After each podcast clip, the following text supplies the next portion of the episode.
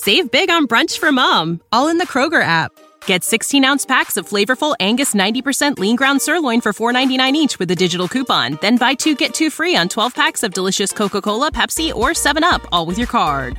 Shop these deals at your local Kroger today or tap the screen now to download the Kroger app to save big today. Kroger, fresh for everyone. Prices and product availability subject to change. Restrictions apply. See site for details.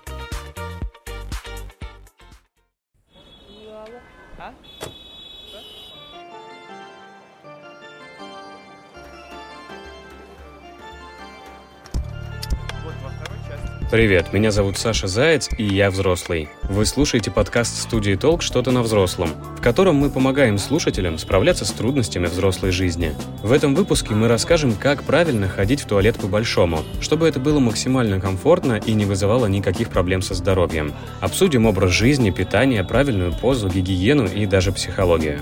Здоровье – это важная часть взрослой жизни. Если вы чувствуете себя плохо, обязательно обращайтесь к врачу. С выбором клиники или частного специалиста вам поможет приложение для комфортной жизни в городе 2GIS. В нем можно найти медицинские центры, клиники узкой специализации, городские поликлиники и больницы. В приложении есть отзывы и оценки, списки услуг и цены на них, все необходимые контакты, часы работы и, конечно же, возможность построить маршрут. Все это поможет вам выбрать самый подходящий вариант.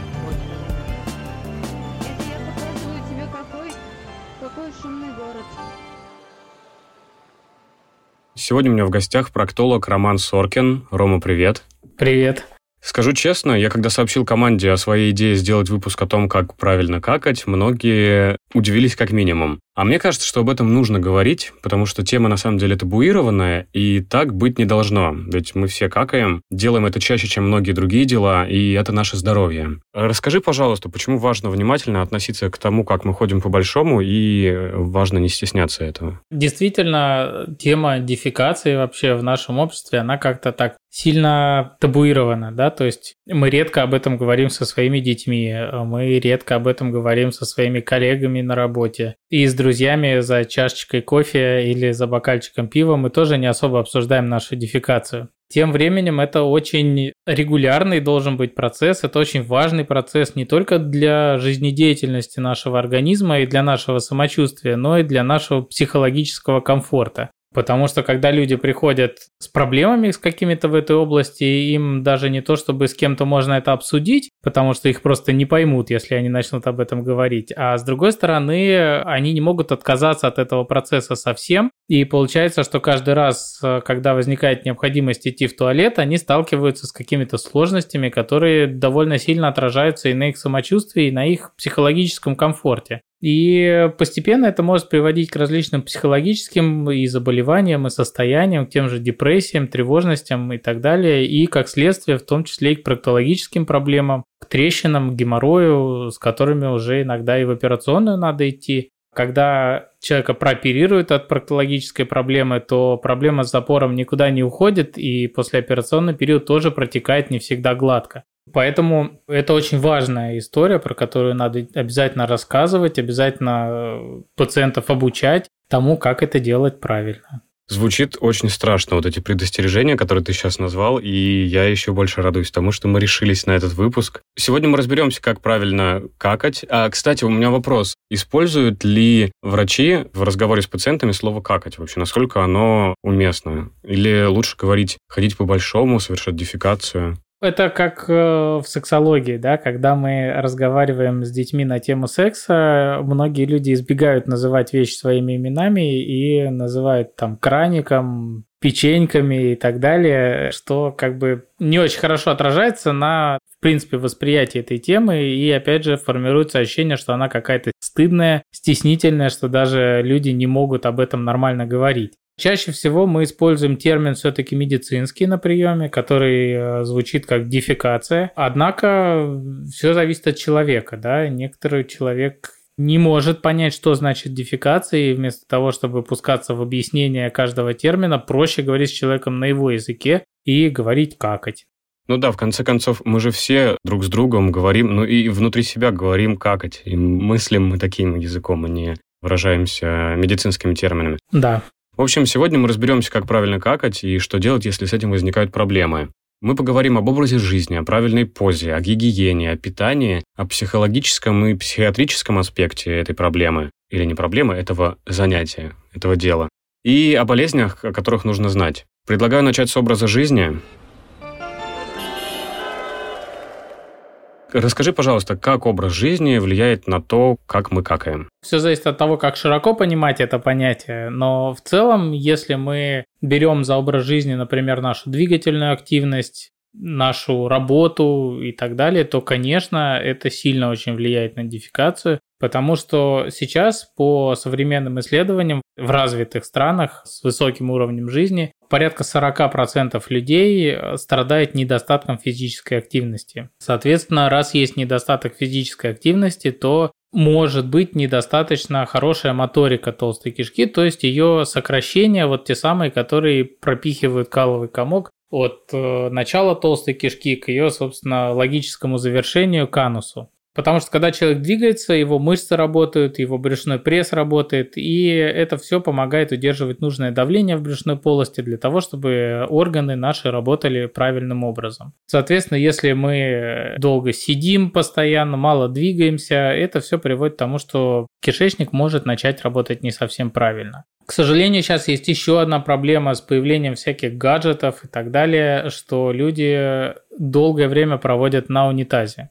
Даже есть, э, опять же, исследования, которые показывают, что около 60% людей, особенно молодежи, которая неотделима сейчас от различных телефонов, тиктоков и так далее, они идут на унитаз с каким-то гаджетом, будь то планшет или телефон, и, соответственно, проводят вместо положенных там 5-8 минут, да, проводят на унитазе существенно больше времени когда человек сидит на вот этой вот дырке, очень сильно, во-первых, сила тяжести работает против него, потом он периодически тужится, создавая давление в брюшной полости, что плохо влияет на геморроидальные узлы. И плюс э, вот такое вот длительное сидение на унитазе может провоцировать, мы об этом еще, наверное, поговорим чуть позже, так называемую обструктивную дефекацию, когда неправильно работают мышцы, которые должны работать синхронно для нормальной дефекации.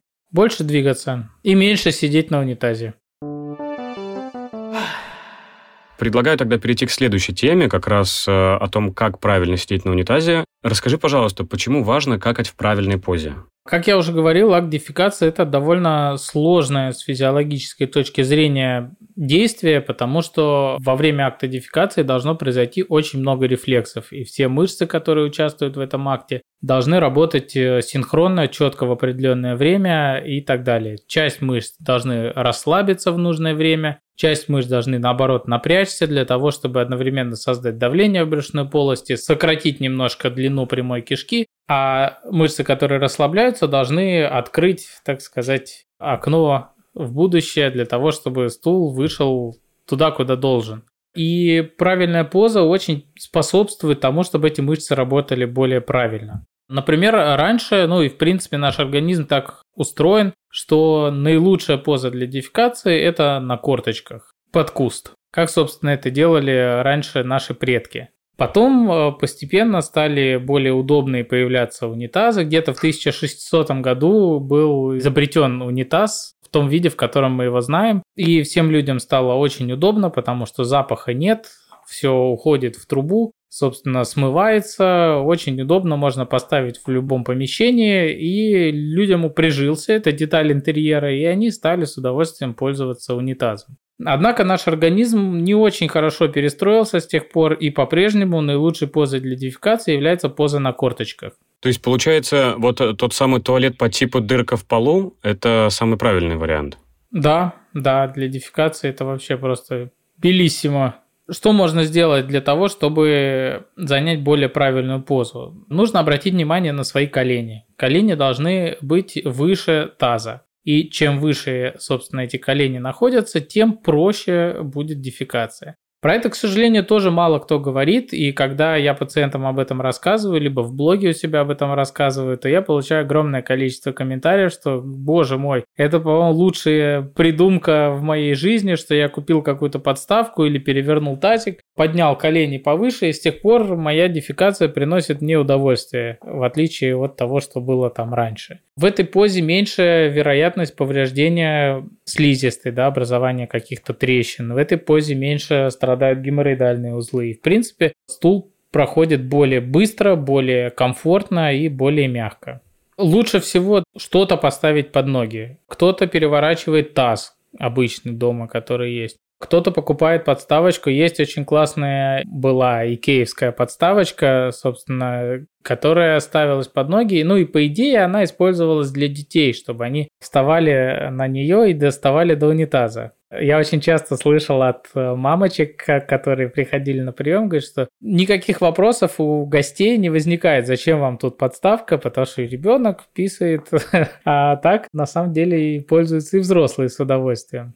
Есть специальные подставки, которые задвигаются к унитазу и в нужный момент выдвигаются для того, чтобы на них поставить ноги. Кто-то использует, например, у кого туалет очень маленький, могут ноги ставить на стену для того, чтобы или на цыпочки для того, чтобы колени оказались выше таза. Это неправильная история, потому что, да, с одной стороны, колени у вас оказываются выше таза, вроде все правильно. Но с другой стороны, вы остаетесь в значительном напряжении. Если вы ноги, например, ставите на стену, у вас все равно получается не очень правильная позиция. Если вы ноги ставите на цыпочки, у вас напрягаются ноги, и, соответственно, уже акт дефекации проходит не очень правильно, потому что ну, мышцы все-таки у нас взаимосвязаны в организме, и они работают как-то одновременно. Мы не можем изолированно напрячь мышцы ноги, чтобы это не повлияло на те же мышцы таза, на ягодицы и так далее.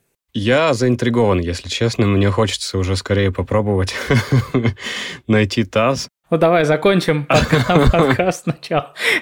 Почему об этом не говорят все и почему не заменяют fancy унитазы на удобные какие-нибудь дырки в полу, где можно анатомически правильно какать? Многие пациенты мои, которые, ну или подписчики, которые давно следят за моим блогом, они, делая ремонт в квартире, они многие ставят низкие унитазы. То есть есть унитазы, которые действительно ставятся пониже для того, чтобы человек просто сидя на унитазе, у него колени уже были выше таза. То есть это твоя рекомендация? Лучше делать так, если вы делаете ремонт? Ну да, так удобнее будет. Ну, чтобы не мучиться с подставками, либо купить подставку. Не надо переделывать ремонт в туалете и в ванной для того, чтобы сделать унитаз пониже.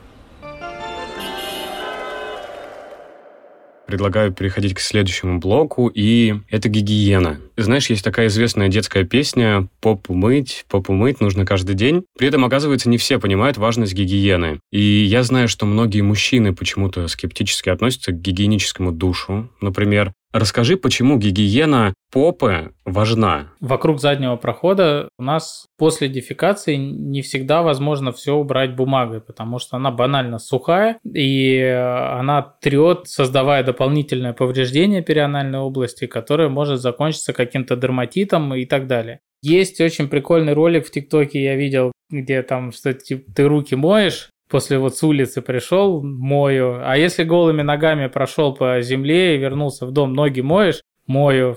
А там еще что-то, голову моешь, когда она грязная, мою. А задницу моешь? Не, бумагой вытираю. Почему ты руки не вытираешь бумагой или ноги, там, или голову? Ну, что, типа, это такой же орган, как и такая же часть тела, как все остальное. И было, опять же, если мы придерживаемся все-таки доказательной медицины и оперируем какими-то исследованиями, было исследование, которое показало, что если есть хоть какие-то дискомфорт в области заднего прохода, какой-то зуд, какие-то неприятные ощущения, то переход с сухой бумаги на влажную туалетную бумагу хотя бы уже убирает эти жалобы, либо делает их значительно меньше у 30% людей. А переход с сухой бумаги на подмывание больше, чем на 60% убирает вот эти самые жалобы. Тут еще важный нюанс, что надо правильно осуществлять эту гигиену, да, потому что многие набирают мыло в руку, там намазывают труд там изо всех сил, потом еще полотенцем растирают, чтобы наверняка кто-то залезает внутрь, моет еще пальцами. Этого делать не надо, можно подмываться без использования моющих средств,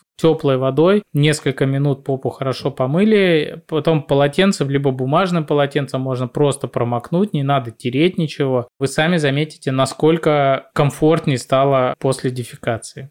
У нас об этом не принято говорить, и поэтому передается из поколения в поколение. Вот раньше наши бабушки, да и я застал это время, когда газеты вытирали попу, и ничего, да, там потом все чешется, все как-то плохо. И это самое главное, вот многие люди возражают, говорят, ну я пользуюсь бумагой всю жизнь, у меня все в порядке, ничего плохого нет. Остается за вас только порадоваться. Если вдруг появляется какое-то проктологическое заболевание, да, оно может появиться там у любого человека, то сразу же жизнь становится сильно хуже при использовании туалетной бумаги. И вот многие пациенты, они очень радуются, когда они внедряют в свою жизнь подставочку, внедряют в свою жизнь подмывание, и многим им не нужна какая-то терапия лекарственная там или какая-то еще, потому что у них большинство жалоб проходит само собой. А может неправильная гигиена стать причиной какого-то серьезного заболевания проктологического?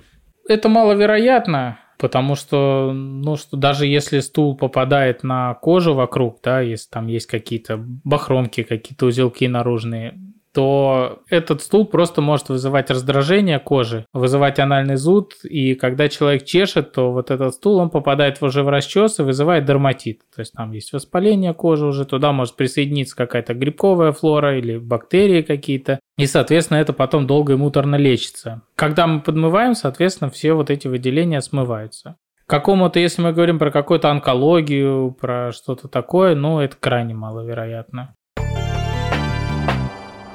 Давай перейдем к следующей теме – питание. И здесь мы начинаем такую важную тему качества стула. Расскажи, Рома, пожалуйста, почему это важно? Почему важно, чтобы стул был здоровым? Когда есть какие-то сложности с запорами, да, это влияет на всю жизнь человека начиная от его психологического здоровья, заканчивая его физическим здоровьем, потому что запоры часто могут приводить и к трещинам, и каким-то проктологическим заболеваниям типа геморроя. Есть данные, что запоры и вообще такой длительный непоход в туалет может отчасти способствовать немножечко увеличению риска онкологии толстой кишки. Этот риск не сильно увеличивается, но тем не менее небольшое увеличение тоже может быть. Ну и когда человек долго не ходит в туалет, у него появляются боли какие-то и в животе, и он может плохо себя чувствовать. Поэтому, конечно, качественный стул, когда он мягкий и регулярный, это прям спасение для многих людей. Просто у кого он и так нормальный, они этого не понимают. А у кого есть какие-то проблемы, конечно, они, когда им удается наладить стул, они просто безумно счастливы. Обязательно нужно питаться правильно, чтобы стул был хороший. К сожалению, не всегда при правильном питании стул будет хороший. Это зависит не только от питания, но без нормального питания вряд ли вам удастся полноценно наладить хороший стул. Мы связались с нутрициологом Марией Кардаковой, и она дала нам свои экспертные советы о том, как нужно питаться, чтобы стул был здоровым. Кстати, в нашем подкасте есть выпуск с Марией, где она рассказывает о правильном питании. Послушайте его обязательно. Питание может достаточно сильно влиять на то, каким стул будет по качеству, по консистенции, по составу, будет ли вообще пищеварение приносить какой-то дискомфорт человеку. И если говорить про сегодняшние рекомендации, да, то мы говорим о том, что нужно включать в рацион больше продуктов, богатых клетчаткой. Это овощи, фрукты, орехи, это даже тофу, если говорить про источники белка, и цельнозерновые продукты. Это те продукты, которые обеспечивают нас достаточным количеством клетчатки, если включать их несколько раз в день в свое питание. Всемирная организация здравоохранения рекомендует как минимум 400 грамм овощей и фруктов включать. Это 5 небольших порций размером с кулачок. Симптомы нарушения работы кишечника могут проявляться и как запором, и так и жидким стулом. И в первую очередь я рекомендую обратиться все же к врачу. Но с помощью питания мы тоже можем регулировать то, насколько комфортно мы будем себя ощущать в течение дня. Особенно хорошо, если у вас получится делать это превентивно. Например, начинать включать больше овощей и фруктов, тех же самых цельнозерновых продуктов, например, вместо белого риса покупать бурый рис, меньше газированных напитков, меньше сахаросодержащих тех же йогуртов, можно включать натуральный кефир, йогурт без разных наполнителей. Это все прекрасно способствует работе нашей пищеварительной системы и сокращать количество жиров в рационе и таких продуктов, как чипсы, бекон жареный, жареные яйца, возможно, хотя бы на какое-то время. Рекомендуется пить достаточное количество жидкости, ну, как минимум, например, 2 литра в течение дня. Это не значит, что нужно чистую родниковую воду пить, это просто нужно пить ее достаточно. И постараться исключить э, кофеиносодержащие напитки или лимитировать их до 400 миллиграммов в сутки и газированные напитки. То есть это то, что может триггерить симптомы желудочно-кишечного тракта и, конечно же, алкоголь. То есть если у вас какие-то есть продукты специфические, в том числе, которые вы точно знаете, что приведут к нарушению, лучше стараться их избегать. Чтобы правильно питаться, нужно знать, где покупать продукты. С этим вам поможет приложение для комфортной жизни в городе 2GIS. Находите в нем гипермаркеты и небольшие магазины, продовольственные рынки и маленькие частные лавочки. В приложении есть отзывы, которые помогут выбрать подходящее место. Если вы не хотите готовить сами, то можете найти ресторан и прямо в приложении забронировать столик и посмотреть меню, а потом построить маршрут к выбранному месту на машине, транспорте или пешком. А если из дома вообще не хочется выходить, можно заказать доставку еды. Да, такая функция тоже есть. С приложением 2GIS быть взрослым немного легче. Я предлагаю сейчас обсудить психиатрическую сторону вопроса, и я подумал об этом, когда узнал историю своей подруги. Она, естественно, пожелала остаться анонимной, но историю свою рассказала. У нее были проблемы со стулом, а именно частые поносы. И после анализов на 30 тысяч выяснилось, что с пищеварением все в порядке. Проблему это не решила, и ее отправили на прием к психиатру, который выявил тревожное расстройство. Ей прописали таблетки, и к долгому здоровому сну добавился еще и здоровый стул. Я думаю, что многим известно нарушение пищеварения и стула, когда сильно нервничаешь. Когда это эпизодические моменты, то, наверное, можно пережить. А чем опасно, когда проблема становится постоянной? прям так опасно-опасно вряд ли чем-то будет, но это сильно влияет на качество жизни, когда у вас при малейшем стрессе и собеседование на работу вы проходите, а вам из туалета не выйти. Ну, наверное, это как-то отражается и на вашей жизни, и на вашей будущей работе. Плюс, конечно, постоянные поносы, они могут вызывать и дерматит в области заднего прохода, потому что содержимое кишечное, оно, конечно, на кожу оказывает не самое благотворное влияние, если оно там долго находится, и, потому что действительно не всегда есть возможность подмыться, например, в том же общественном туалете, да, не всегда под рукой есть влажные салфетки. Дай бог, сухие бы салфетки найти иногда, и, конечно, полдня проходите не совсем до конца домытым задним проходом, это может приводить к различным воспалениям, дерматитам и так далее. Ну вот если частые поносы, то ведь это нагрузка еще и на мышцы, наверное, на сфинктер. Есть ли в этом какая-то опасность? Или опасность частых поносов только с точки зрения дерматологии? Здесь можно притянуть сюда за уши э, дальнейшую неправильную работу мышц, да, что если у нас длительно существуют поносы, то мышцы могут перестроиться с нормальной работы при нормальной дефекации на какую-то другую работу, что может привести к проблемам в дальнейшем при налаживании этого стула. Но мне кажется, что это такая менее опасная история, чем поносы сами по себе. Понос – это штука неприятная. Чтобы узнать, как справиться с этой проблемой, мы связались с психиатром Кириллом Сычевым. Если вы обошли всех врачей и у вас остаются проблемы со стулом, а ничего у вас не нашли, ни проктолог ничего не нашел, ни гастроэнтеролог ничего не нашел, то, вероятно, это связано с какой-то психиатрической проблемой. И, вероятно, можно уже начинать лечиться у психиатра. Какие ментальные состояния могут вызывать нарушение стула? В принципе, если мы будем рассуждать э, с точки зрения физиологии, то любое тревожное расстройство так или иначе может э, вызывать нарушение стула. потому что наш кишечник очень сильно зависит от э, работы нашей вегетативной нервной системы. И вегетативная нервная система — это, собственно, все наши практически нервы, которые так или иначе идут из мозга вниз по позвоночнику и идут ко всем внутренним органам, и в том числе кишечнику. И когда у нас есть какое-то тревожное расстройство, оно может провоцировать э, возбуждение, излишнее возбуждение этой вегетативной нервной системы, и, соответственно, это может приводить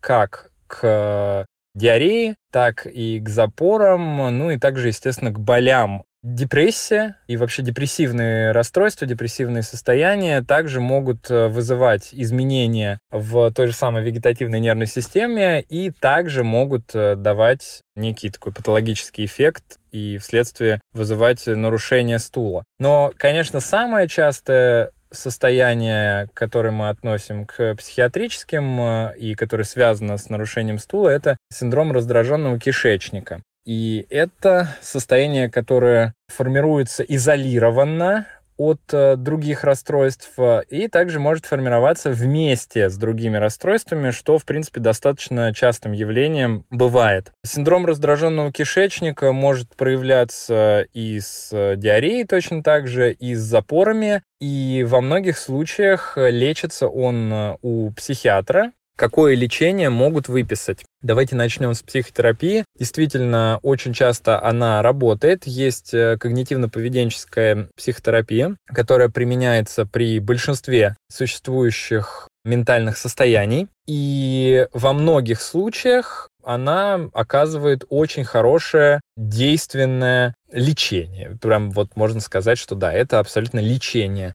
И естественно, что мы ее применяем, во-первых, когда есть у нас э, какой-то один изолированный диагноз. Мы ее применяем, когда тяжесть заболевания такая, что человек может посещать терапию какое-то время еще свыкаться со своей проблемой, но в то же время работать над ней, потому что когнитивно-поведенческая терапия включает в себя выполнение заданий, в том числе и в основном дома, самостоятельно. Ну и, конечно же, еще один момент, что нужно жить желание человека на эту психотерапию. Но в случае, например, синдрома раздраженного кишечника или легкой степенью депрессии, или паническим а, расстройством, а, или какой-нибудь фобией, или еще каким-то тревожным расстройством, который может вызывать нарушение стула, часто психотерапия может быть очень действенной, иногда даже гораздо действеннее, чем медикаментозное лечение. То, что касается медикаментов, опять же, если мы возьмем синдром раздраженного кишечника, то применяются очень часто антидепрессанты,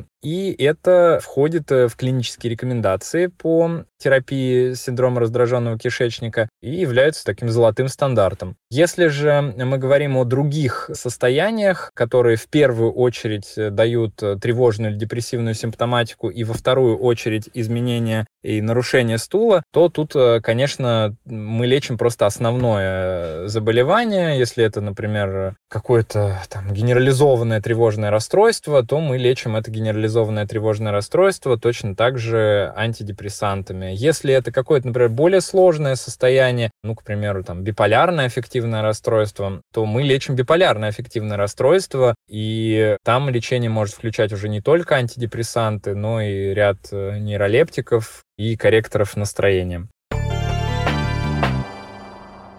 Хочу перейти к теме психологии вернуться к проблеме, о которой мы говорили в самом начале. Все думают, что какать – это что-то стыдное и грязное. Многие вообще не ходят в туалет вне дома, потому что стыдятся того, что, например, в общественном туалете их кто-то услышит. Или что на вечеринке кто-то узнает по запаху, что ты ходил по-большому. И от этого терпят. Иногда по несколько дней. Вот что, по-твоему, важнее? Покакать с комфортом в любимом туалете там, раз в несколько дней? Или не терпеть и просто покакать, где будет возможность? Ну, в идеале надо добиться того, чтобы было комфортно какать везде. Это зависит зависит и от человека самого, и от инфраструктуры, и от всего остального. Но, конечно, главное какать, потому что если вы терпите несколько дней, у вас очень сильно растягивается ампула прямой кишки, это, собственно, тот резервуар, где копится стул, да, и чем больше она растягивается, тем хуже работает рефлекс, который ее сжимает при определенном растяжении. И, соответственно, может сильно нарушаться работа мышц, и потом вам будет тяжело сходить в туалет без слабительного, потому что мышцы растянуты, они работают неправильно, могут появляться различные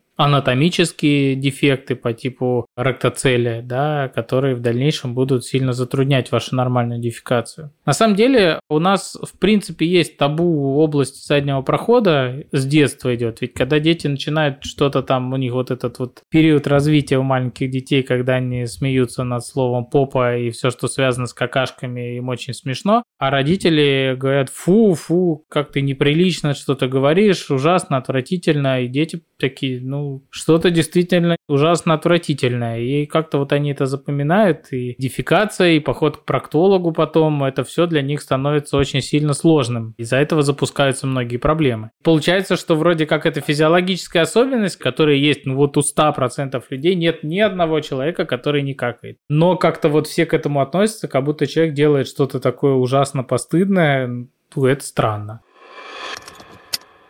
О том, что делать со стыдом из-за необходимости какать вне дома, мы поговорили с психологом Катериной Суратовой. Оказалось, проблема гораздо глубже, чем просто бытовой дискомфорт.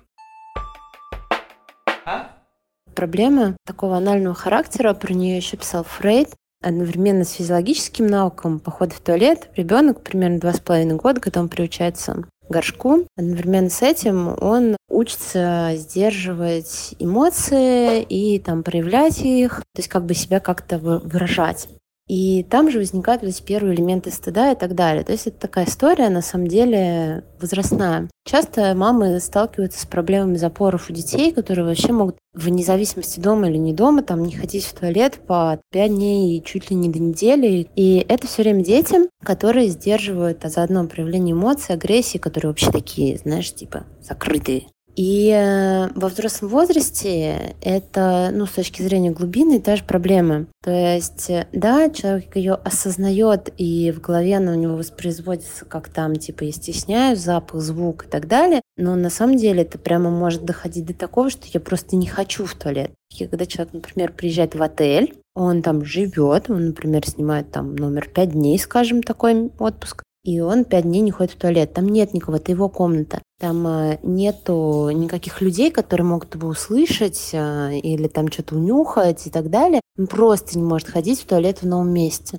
То есть как бы тело его само типа сдерживает, не хочет. И вот эта проблема такая, на самом деле, более мне кажется, масштабное, серьезное. И психологически это чаще всего коррелируется, то есть совпадает с такой проблемой, с таким типом характера, когда человек, в принципе, не может как-то активно самовыражаться, выражать эмоции или выражать агрессию, то есть гнев, злобу такие вещи. Простой метод как-то, как себе самому можно помочь, это когда люди начинают вести дневник эмоций. В одной колоночке пишут каждый день, там, например, сегодня там, 25 мая. И в течение дня я испытывал там следующие эмоции. Там они пишут радость, раздражение, там злость, грусть, еще что-то. И во второй колоночке справа там, допустим, они пишут, как они это выразили. Вот там я поплакал, мы посмеялись. И вот это вот наблюдение за, типа, что я испытываю, что как я это выражаю, оно постепенно начинает человек расслабляться, он начинает более проявляться, он перестает стесняться себя, он там раскрепощается, и постепенно вот эта проблема с туалетом тоже уходит, потому что психологически, опять с точки зрения глубины психологии, это не сама по себе проблема, а это симптом вот этой проблемы внутренней зажатости, непринятия, неспособности к свободному самовыражению. Часто это бывает именно проблема с агрессией, потому что агрессия, злость, гнев и так далее — это то, что мы чаще всего прячем, да, то, что мы хотим скрыть, сдержать, удержать.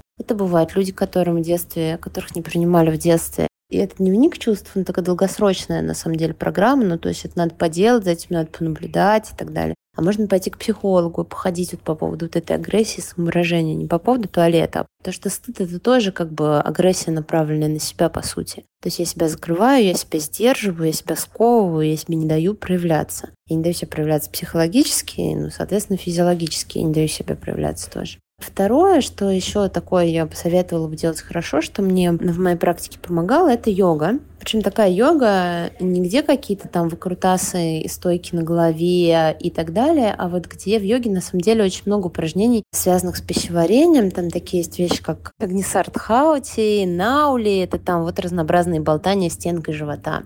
Я в психологию пришла из йоги, и когда я преподавал йогу, это была вот такая йога, да, мы там делали минимальные простые очень упражнения и много там всяких брюшных практик, глубоких дыханий на расслабление. И люди говорили, что они начали ходить в туалет. Я думаю, что здесь эффект, как бы, что ты начинаешь уделять внимание этой теме, но здесь также есть эффект, что само пространство, да, вот этой йоги или каких-то других телесных таких занятий, где ты с кем-то, оно немножко раскрепощает, потому что есть человек или люди, или группа, да, или там твой персональный тренер, или как-то, который говорит с тобой о том, как взаимодействует твое тело, как оно функционирует и так далее. Ты перестаешь стесняться этого, то есть это для тебя становится нормальной темой, нормальным разговором. И даже если там психологические проблемы, может быть, не уходят, которые были с этим связаны, потому что здесь нету психологической работы, но уходят физиологические, ты начинаешь гораздо проще относиться к себе, к телу, как к какому-то там. Ну, тело такой инструмент жизни, часть жизни, как перестать бояться и стыдиться проктолога и других врачей, если возникает проблема? Такой вот ситуативный метод – это поговорить с собой как взрослый и поговорил бы с ребенком. Вот, допустим, у тебя есть ребенок, и он там не хочет идти к врачу к зубному, да, вот не хочет. У меня семилетний сын не хочет идти к зубному врачу. И я его сажаю и ему говорю, ну, это надо вот потому-то, потому-то, вот мы с тобой там аккуратно, вот я буду следить, чтобы тебе там больно не сделали. Ну, вот я с ним так говорю, он расслабляется, успокаивается, и мы идем. И, в принципе, это также можно делать у себя внутри в голове, то есть просто поговорить с собой самим, как заботливый ребенок, как заботливый родитель со своим ребенком. Ну, потому что, в принципе, психологическое взросление, оно это и есть, да, это умение быть себе хорошим родителем. Давай перейдем теперь к последнему блоку, поговорим о здоровье, ведь есть болезни и состояния, о которых обязательно нужно знать. И если ничего из того, что мы уже с тобой обсудили, не помогает добиться здорового стула, куда идти и на что стоит обращать внимание, что нужно проверить? Самые, наверное, частые заболевания, которые идут рука об руку с запорами, это различные проктологические проблемы, такие как геморрой и такие как анальная трещина. Наверное, начнем все-таки с анальной трещины, потому что она может оказывать большее влияние на стул и наоборот. Когда у нас плотный стул, запоры и так далее, при дефекации может произойти надрыв слизистой в определенных местах, там, где меньше кровоснабжения, там, где меньше эластичность тканей. Соответственно, этот надрыв вызывает болевой синдром. На болевой синдром может возникнуть спазм сфинктера, это гладкая мышца, которая сжимает задний проход. Когда формируется спазм, мышца уже теряет свою нормальную функцию. Она не может в нужный момент расслабиться, в нужный момент сжаться. Она избыточно сжата все время. И, соответственно, когда человек идет дальше в туалет, то это вызывает еще больше болевой синдром э, и так далее. Соответственно, человек постепенно погружается в все больше стресс, потому что не ходить в туалет он не может, а каждый поход в туалет причиняет ему страдания. Это сильно повышает тревожность, а тревожность повышает выработку гормонов стресса,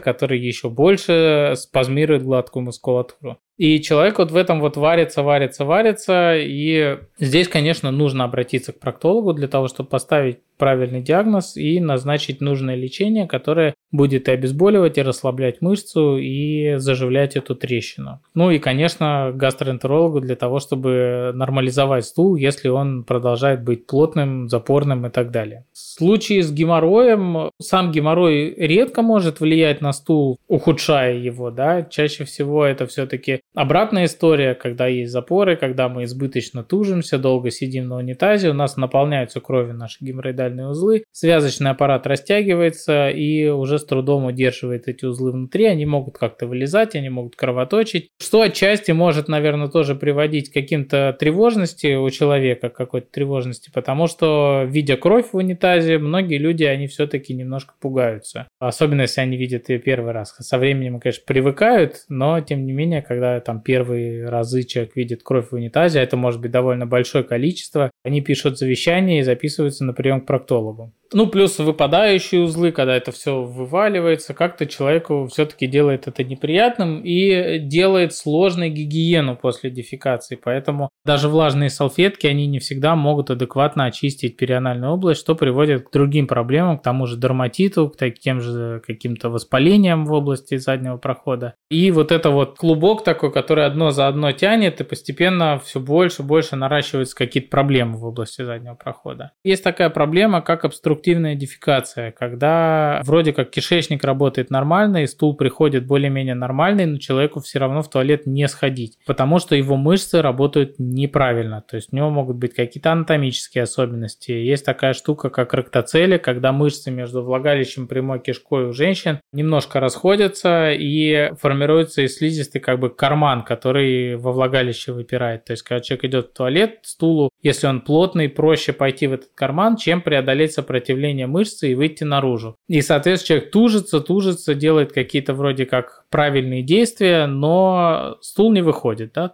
просто не расслабляется мышца, либо не работает какая-то мышца, которая должна напрячься, либо работает не вовремя, и получается, что вот эта рассинхронизация делает невозможной дефекацию даже при более-менее нормальном стуле. К сожалению, этим э, в нашей стране мало кто занимается, и такие пациенты ходят от одного врача к другому, меняя гинекологов, проктологов, гастроэнтерологов, так и не получая нормальное, адекватное хотя бы обследование для того, чтобы понять, что делать дальше. Мы сейчас вот планируем, скорее всего, в июне запустим центр запоров на базе нашей клиники. У нас там есть как раз мультидисциплинарная команда с гинекологами, урологами, проктологами, гастроэнтерологами, которые все в теме, современные, и будем организовывать вот такой центр, куда можно будет приткнуться путникам, уставшим запорами. Ну и, наверное, если человеку уже больше 40 лет, 45 лет, то нужно обратить внимание вообще в целом на его толстую кишку для того, чтобы исключить какие-то онкологические заболевания. Есть программа скрининга, когда по данным, скажем так, официальным, начиная с 50 лет человеку нужно делать колоноскопию, если у него нету никаких отягощающих факторов, например, нету наследственности, у ближайших родственников нет полипов или опухолей. По более свежим рекомендациям Американского общества гастроэнтерологов э, нужно начинать с 45 лет. Ну, я бы советовал начинать где-то лет с 40, может быть, даже и с 35. Особенно если у вас у родственников были какие-то проблемы, были опухоли толстой кишки или желудочно-кишечного тракта, или были полипы толстой кишки, то, конечно, лет в 40, а то и в 35 нужно пройти колоноскопию для того, чтобы спать спокойно. Правда ли, что причиной проблем с дефекацией может быть опухоль? Ну, отчасти да, но это далеко не на первом месте в качестве причины запоров. Э, безусловно, при любой проблеме, которая вас сильно беспокоит, нужно обратиться к специалисту, да, будь то проктолог или будь то гастроэнтеролог, потому что самостоятельно по инструкциям из интернета вы очень вряд ли поставите верный диагноз и тем более вряд ли назначите правильное лечение себе. И, к сожалению, вы можете просто упустить время, которое можно потратить с пользой уже на нормализацию вашего состояния. Опухоль, если она большая, если она действительно перекрывает просвет кишки, она может являться причиной запоров. Когда у вас такого размера опухоль, я думаю, что будут еще какие-то симптомы, которые будут свидетельствовать о том, что с организмом что-то не так. И, в принципе, если мы говорим про показания колоноскопии, да, то запоры сами по себе, они не являются показанием колоноскопии. Сережа, спасибо тебе огромное за экспертизу. Это было очень ценно. Есть ли что-то, что ты хотел бы пожелать нашим слушателям? Ну, я бы пожелал слушателям в первую очередь не стесняться своих физиологических потребностей и не стесняться докторов, которые с ними работают. Как я уже говорил, при любом дискомфорте, особенно выраженном дискомфорте, нужно идти к врачу. Пусть лучше доктор вам скажет, что вы зря запаниковали, у вас все хорошо, вам надо лишь там добавить огурцов до помидоров своему рациону, чем вы пропустите и усугубите какое-то более сложное заболевание, с которым вы потом просто будете кусать локти, что вы не пришли раньше. Мы не страшные, вы слушали подкаст «Что-то на взрослом» студии «Толк». Это был последний выпуск первого сезона. Спасибо вам, дорогие слушатели, что были с нами. Надеюсь, наши инструкции ко взрослой жизни вам помогли. Дополнительные материалы к этому выпуску вы можете найти у нас в соцсетях. Ссылки ищите в описании. С вами был Саша Заяц. Берегите себя и своих близких. Сейчас это особенно важно. И до скорой встречи.